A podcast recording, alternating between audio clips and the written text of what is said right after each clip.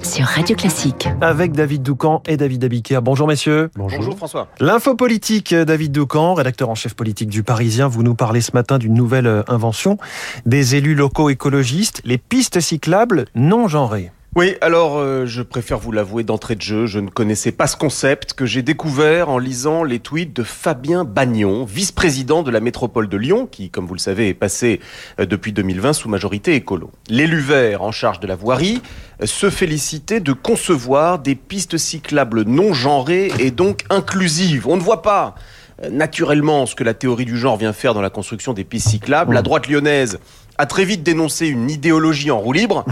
Et devant la masse de réactions agacées ou carrément hostiles sur les réseaux sociaux, Bagnon a dû expliquer qu'une piste non genrée était à ses yeux, par exemple, bien éclairée. Parce que les femmes cyclistes ont souvent exprimé euh, leur crainte de rouler la nuit par peur des agressions. Ou bien des pistes interdites à un usage sportif euh, que l'élu attribue davantage aux garçons euh, pour que toutes et tous puissent rouler sans crainte des collisions. Donc en fait, on se rend compte que les écolos lyonnais voulaient nous parler de sécurité et de sécurité pour tous les citoyens. Mais euh, l'usage de ce vocabulaire qui emprunte à la culture woke est devenu la norme chez les Verts. Et cela agace leurs partenaires au sein de la NUP. Absolument. Euh, levons le pied sur la langue, au moins jusqu'aux législatives, me disait un candidat de la NUP un peu contrarié, parce que les maires verts ont pris l'habitude de déclencher des polémiques inutiles et pour tout dire dérisoires. Vous vous souvenez de l'édile de Bordeaux qui a renoncé au sapin de Noël parce qu'il ne voulait plus euh, d'arbres morts dans sa ville, ou de celui de Lyon déjà, euh, qui a décrit le Tour de France comme machiste et polluant. Des sorties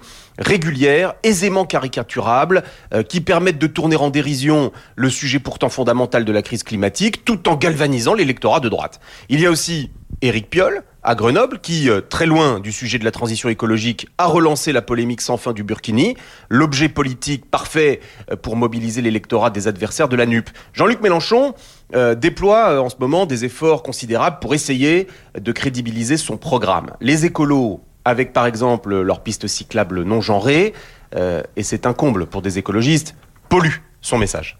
L'info politique de David Doucan, euh, genré, euh, je ne sais pas, ou non genré, on verra. C'est aussi dans le journal Le Parisien à lire chaque matin. David Doucan, merci. David Abiker, les titres de la presse ce matin, inquiétude pour un scrutin. Un scrutin des législatives plus incertain que prévu, c'est la une de la Croix. Menace d'abstention record sur les élections législatives pour le Figaro.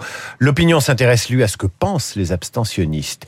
Mélenchon mange-t-il les enfants? C'est la une de Libération qui lutte avec constance contre la diabolisation du leader de la gauche.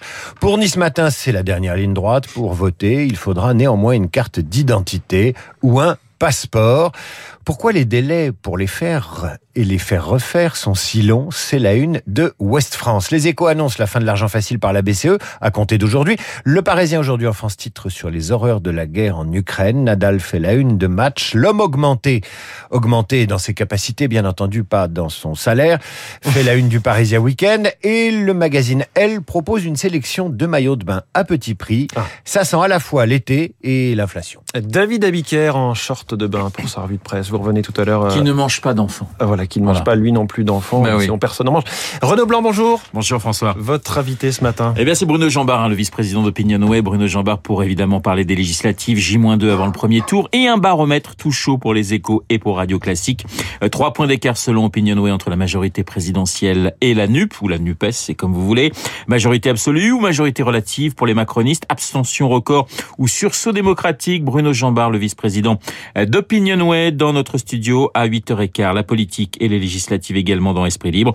Guillaume Durand avec à ses côtés Cécile Cornudet des Échos et Alexis Brézet du Figaro Esprit Libre juste après la revue de presse de David Abiker. Politique mais aussi voiture électrique ce matin. Vous le savez, la voiture thermique s'est terminée à partir de 2035. On parlera de cette révolution dans le monde de l'automobile, dans les spécialistes avec l'économiste Flavien, Flavien Neuville, les spécialistes dans une dizaine de minutes.